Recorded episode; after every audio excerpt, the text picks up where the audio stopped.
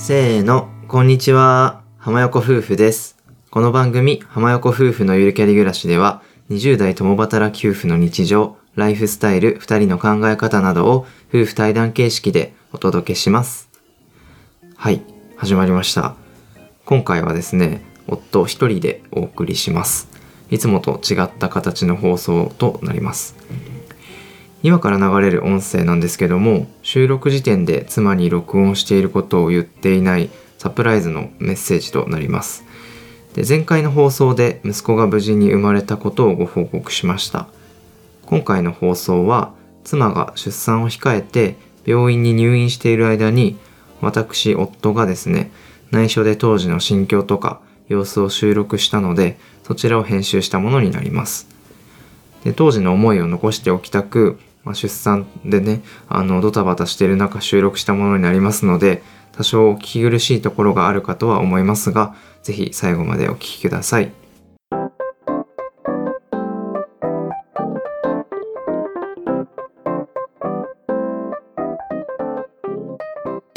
こんにちは浜横夫婦です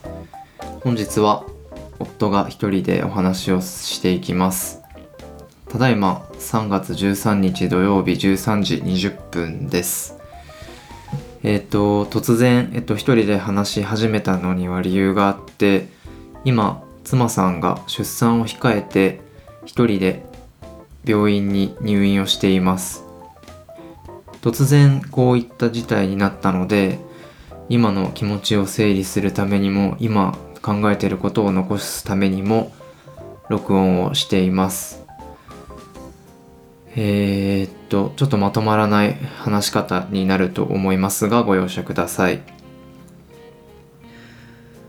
えー妻は昨日から入院をしてるんですけど、あの連絡は取り合っていて、LINE とか電話とかはして、あの今はとても元気だそうなので、まずそこはご安心ください。で、えっと、状況を説明しますと、昨日の夜ですね、えっと、3月12日の金曜日の夜にちょっと朝から妻がお腹が痛いなんか陣痛のような痛みを感じるというふうに言っていました。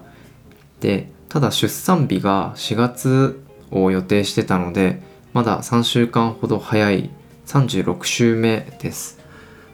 なので、えー、と前駆陣痛という、まあ、通称偽陣痛と呼ばれるらしいんですけど、まあ、今回はあの調べて初めて知ったんですけどそういう偽陣痛前駆陣痛っていうものじゃないかという、まあ、あの本陣痛本当に生まれてくるベビベビちゃんが生まれてくる少し前に来る前駆陣痛じゃないかなというふうに朝は2人で話していました。で陣痛の感覚とか痛さとかを測っていて痛みも引いてきたというので私はあの仕事に行って妻はあの安静で安静に家で休んでいるという風な状況にしました。ただあの私も心配だったので会社の打ち合わせを早く切り上げて15時にはもうお休みいただいて帰ってきてでその日は特にあの夕方ぐらいにまたちょっと痛くなったって言ってたんですけど急に生まれてくる素振りとかは特になくてちょっと安静にしてよねというような話をして夜ご飯とかを食べてました。でそうするとあの夜にまたちょっと陣痛っぽい痛みが来たというふうに言ってお腹がすごく張ってるっていうことで病院に念のため電話をしましてでちょっと検査をしてみましょうということであの急遽あの入院バッグを持ってタクシーで向かいました、まあ、家から2 3 0分の距離に病院があるのであの急いで準備をして向かいました、まあ、こういう時のために入院バッグは妻が事前に準備をしてくれていて中身も共有してくれたのでそこはあの焦らずに対応できたのは良かったかなと思ってます。でえっと病院にあの夜のもう20時過ぎに着いてで今コロナ禍ですので僕は入れずに妻さんだけが、えー、と検査をするということで3 4 0分で終わるということなので私はちょっと外をブラブラして待っていて、まあ、そうすると、まあ、結果が出てくるんですけど、まあ、結果が出てくるまではあの正直あの入院はないだろうなと思っていてで前駆陣痛だろうから、一旦あの収める何か処方をしてであと2週間後ぐらいが予定日まであったのでその日まで安静かなというふうにちょっと考えたりしてたんですけどあの結果あのちょっと入院することになりまして切迫早産という形であの妊娠37週目より前だとそういうような風に呼ばれているらしくちょっと赤ちゃんがねね、あのー、早く出過ぎてしまうとそれはそれであの問題が起こる可能性があるということであのできるだけお腹にとどまってもらうような処置を受けて安静にずっとしていた方がいいということで今入院をしています。で、えっと、そのそうですね。そういう電話を受けて21時ぐらいに受けてで妻は入院をしました。僕はというと妻のご両親にご連絡をしてちょっと状況をご説明してあとうちの実家ですね。もう電話をしてであとまあ土日いろいろ予定を組んでたのでそこのキャンセルの連絡とか来週仕事があるんですけどちょっとそこの調整とかあの週頭はちょっと出社難しいかもしれませんというようなことを、えーと、大急ぎで伝えてで一旦家に帰宅しました。今あのコロナ禍なのであの基本的に妊婦本人しか病院には入れずに面会もできない面会も1日15分。入院中は1日15分で入院出産後の面会は1日30分までっていうのは限られてるのでで立ち会いとかも今はできるというふうに聞いてるんですけどちょっとどうなるかもいまいち分かってないので、まあ、ちょっとその日はもう私にできることはなく家に帰りました。で、まあ、急遽入院することになったので入院バッグは準備してたんですけどまああのいろいろ足りないもの必要なものが出てきたので妻さんと連絡を取りながら入院バッグの補充品を準備して今詰め帰って詰めました。とその日は妻と電話しながら入院バッグの準備をしたりとかあとは本当にちょっと急に疲れたり、あのー、突然のことでびっくりしたのでなかなか顔とか表情とかには出ないようにしてたつもりなんですけど疲れてたらしく12時ぐらいにはもうばったりと倒れるように寝て妻さんと電話しながら寝落ちしました。でえっと朝ですね昨日の夜そういったことがあって妻さんが入院して私は家に帰って一人で寝てっていう状態で朝起きました。でも朝起きるともういつも6時ぐらいに起きてるんですけどぴったりその時間くらいに目が覚めてただちょっとぐっすり眠れてる感じはしなくてすぐ妻さんに連絡してあの元気っていう形で連絡取ってます。で妻さんもあの今元気っていうことであのよかったと思ってます。で僕はというと意外と動揺していたのかすごくなんか心がなんかざわつくというかなんかモヤモヤするじゃないですけどどうしよう。今から何をすればいいんだろうっていうのをちょっと慌てたりもしてたんでとりあえず朝あの自分が思ってることを全部ノートに書き殴って今の感情を忘れないようにっていうことをして昨日の夜から今に至るまでどんなことを考えたのかとかどういう気持ちでその電話を聞いてたかとかそういうのをちょっともう誰にも見せない形なんですけど自分の心を書き殴ってそうするとちょっと落ち着いてきて。で妻さんとね電話したりしてで結局妻さんは今金曜日に入院して土曜日に土曜日に今撮ってるんですけど日曜日はそのまま入院して月火とずっと入院して翌週の金曜日に出産を今予定してます。ただこれもあのもっと早く陣痛が来たりしたら早く生まれてくるっていう可能性もあるので一概には言えないんですけど今のところはその予定です。で今日は今13時なんですけど15時に妻さんのところにお見舞いに行きます。たったあの15分しか面会時間がないのであのできるだけ妻さんに寄り添って不安を取り除けるように話をしたいなと思います。で入院バッグとか持ってくんですけどまあいろいろ準備してって言われててパジャマとかねスウェットとかヒートテックとかバスタオルとか歯磨き粉とかあと本とかあとはあのお水とかお茶も買えないみたいなんでそういったものも用意していこうと思ってます。あと家にあったあの今までいろんな方とかねからもらった安産祈願とかのお守りとかそういうのを持っていこうと思います。であとちょっと簡単だけど手紙とかを書いたりしてあの会えないのでその会えない時間がすごく不安だと思うので少しでも不安を感じなくなってもらえるといいなと思って手紙を書いたりしました。はい。えー、っと今思時系列でちょっと思ったことをただ話しただけなんですけど。えー、すごくあの出産あの子供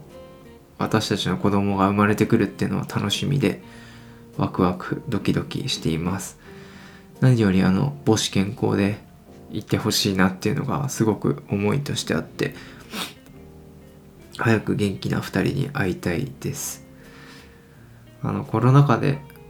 こうやって病院とかもすごく大変だなっていうのを思って24時間体制であの急遽受け入れてくれたりしてそういうところはすごく感謝しないといけないなと思ったし日本の医療体制とかあの頑張ってくださる皆さんがあってのこういった一つ一つの出産とかがあるんだなって実感してます。はい、えー、ちょっと一気に喋ってしまいましたが3月13日土曜日13時半のえー、っと記録です妻さんにこれから会えるのですごく楽しみです。いろんな話を聞いてみようと思います。なんか病院食とかも豪華みたいであのそういうとこはよかった。部屋も綺麗だし看護師さんも親切だしそういったとこはすごく良かったって言ってたのであの明るく元気に話しかけたいと思います。いやーそわそわしますね。いろんな友達あの信頼できる友達に連絡したりして。不安をちょっと紛らわせてましたけど、まあ、不安じゃないんですけど楽しみしかないんですけどなんか一人で待ってるとそわそわしますね。まあでも妻さんはもっとこの何十倍も何百倍も大変だしドキドキしてると思うのであの支えられるようにいっぱい話をして電話をして LINE をしてあとコミュニケーション取ろうと思います。はい。ではまた状況が変わったら収録しようかなと思います。はい。ありがとうございました。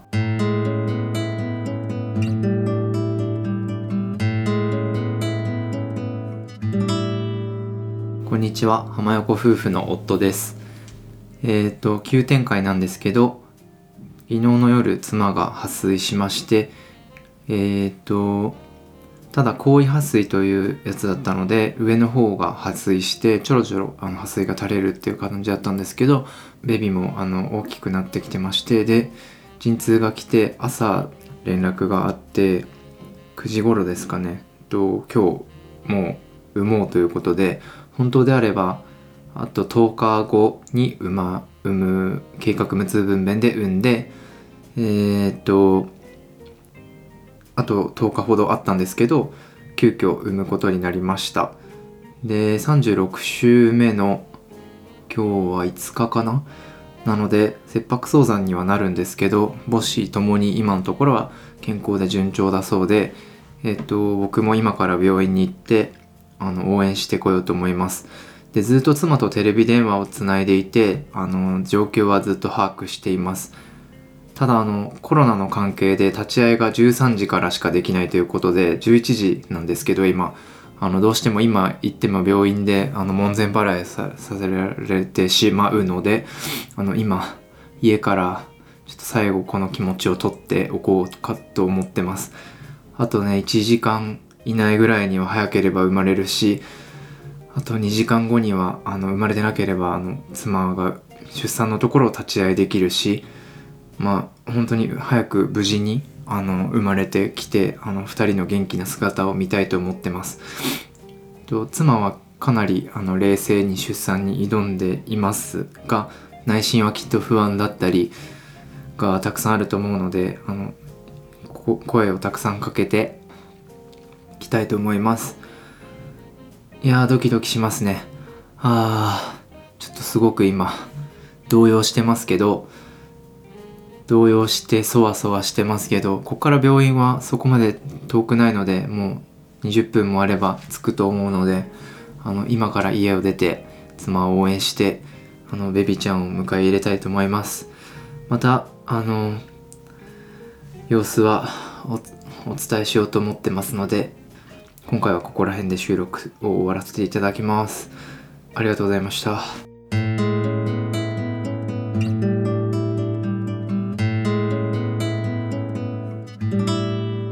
にちは浜横夫婦の夫ですはいえー、っと前回病院に行くところで収録を最後にしてたんですけどここでご報告がございますえー、浜横夫婦の長男が無事に誕生しました。ありがとうございます。本当に良かった。今すごく、あの、嬉しい気持ちでいっぱいです。本当に、本当に、ふうっていう感じですね。うまく言葉にできないぐらい感極まりました。妻はまだ入院中で、えっ、ー、と、遠因切開とかをしているので、えー、4日ぐらいですね入院してから退院でそこから一緒に暮らし始めるんですけど今はちょ体力回復に努めてますので私のあの今の心境とかを語っていきたいと思います。えっ、ー、と前回えっ、ー、と突如ですねえっ、ー、と破水したっていうのが前日の夜に連絡があってでいつ出産するかっていうのは分からないまま朝を迎えて午前中に午後生まれそう午後1で生まれそうっていう連絡をもらって駆けつけました。で病院があのコロナウイルスの関係で13時以降しか入れないということで結局あのベビちゃんが生まれたのが11時40分でした。なので、えーと、立ち会いはできなかったんですけど音声電話はつないでくれていまして産声はすごく はっきり聞こえてもうその産声を電話で聞いた瞬間にもう涙ぐんでしまいました。そっからあの 1時間ぐらい13時まではほとんど記憶がなくて病院の近くを歩き回って心を落ち着けてましたけどとにかくあの妻も息子も無事に健康であの出産が終わったっていうことを聞いて本当に安心しました。で13時ジャストに面会に行って30分という限られた時間でもうとにかく妻に「お疲れ様と言いたくてもう病室に入った瞬間分娩室にまだあのいたんですけど病室に入った瞬間に「お疲れ様ありがとう」っていうところを声をかけてでその時は横にあのベビーが寝てることを全然気づかなくてとにかく妻さんにあのお礼とお疲れ様を言いたくて。でも妻が頑張った姿を目にした瞬間にももううるうるが止まりませんでしたね。でもう真横にあの長男が寝てたんですけどその姿を見た瞬間にももう3人で号泣してよかったねっていうとこで。いや本当に感激。生命ってすごいな。こんな ちっちゃな子が。まあ妻のお腹に10ヶ月もいたんだなと思うともういろんな気持ちが込み上げてきて妊娠中のこととか。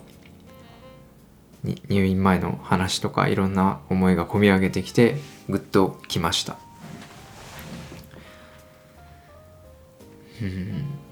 その後は2人で話をして写真とか動画を撮って30分が本当に3分くらいに感じました。こんなに短い30分あるんだっていうふうに思いました。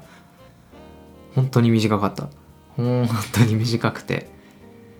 で、まあ、妻はあの無痛分娩であのに計画で無痛分娩をしようと思ってたんですけど結局破水が早まったので計画ではなかったんですけど無痛分娩はできて。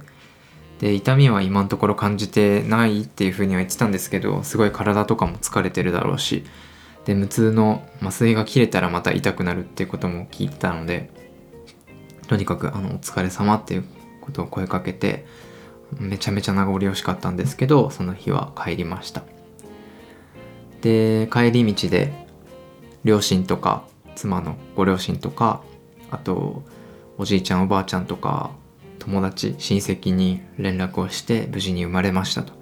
でみんなすぐ返信をくれておめでとうおめでとうって言ってもらっていろんな人に支えられた出産だったんだなっていうふうに思いました。本当に周りの人に恵まれてると思ったし無事に生まれてきたことを伝えられてよかったなというふうに思いました。その日も妻さんとずっとテレビ電話をしてあのベビちゃん生まれてきたベビちゃんの様子を聞いたりしてで電話しながら寝落ちしました。次の日はまだ興奮が全然冷めてなくて朝6時にいつも通り目が覚めてもう目がギンギンで起きてでその日も面会に行けたので妻のご両親と一緒に連絡を取りながら会いに行ってもう一度対面してでもう一日で新生児って顔が変わるんですよね。いやーこうやってどんどんどんどん大きくなってすぐに巣立ってしまうんだなって思ってなんかもうそれを一瞬で想像してまたうるうる来たんですけど まあちょっと考えすぎかと思いますけどそのぐらいね成長が早いなって感じたので、まあ、いっぱい写真とか動画に収めて今の幸せな気持ちを忘れないようにしたいなというふうに思います。その翌日にはあの私の両親も一緒に面会ができて、あのー、とても感激してました。こうやってあの孫の誕生を見せることで親孝行もできたのかなと思ってそこもすごく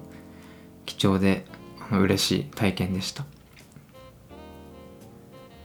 いやほんとこの1週間怒涛の1週間で会社はほとんどテレワークとお休み時間給とかをいただいてほとんど行ってないんですけどまあ上司の方とかもすごく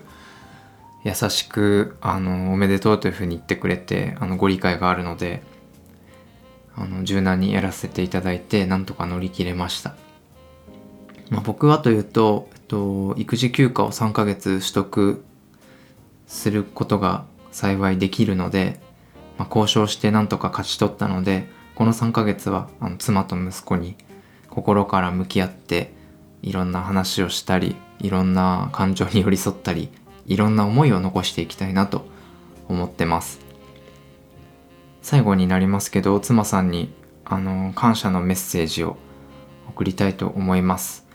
まあ普段から伝えているんですけど本当に本当にありがとうと伝えたいです。もう妻は本当に強いなと思って急にその日分娩する予定がなかったのに分娩になっても行ってくるねって言ってすごく心強かったし強いなと思ったしさすがだなって思ったしまあでもその裏できっといろんな不安とかは抱えてたと思うんですけどそんなことはあまり見せずに信頼して送り出したというか行ってきてねと声をかけましたね。本当にあの疲れてると思いますのでいっぱい休んでください。これからは浜横夫婦から浜横家族になりますね。夫婦2人で築いてきた楽しい時間ですけど夫婦2人と長男1人と3人家族になってもこれからもずっといろんな楽しいこととか思い出に残ることを一緒にして仲の良い家族でいられるように願っております。妻さんにはこれ内緒で収録してるのでまあいつになるかわかんないんですけど 放送した時に驚いてもらえるのが少し楽しみです。で本当に最後の最後になりますけど息子さんにもメッセージを残したいと思います。息子さんへ誕生おめでとう。君はいろんな人の思いを背負ってこの大変なコロナウイルスっていう状況の中で無事に生まれてきました。妻と私のかけがえのない宝物です。これから大変なこととか辛いこととかいろいろあると思うけどくじけそうになることもあると思うけど私と妻さんは君の一番の味方でずっといることを誓います。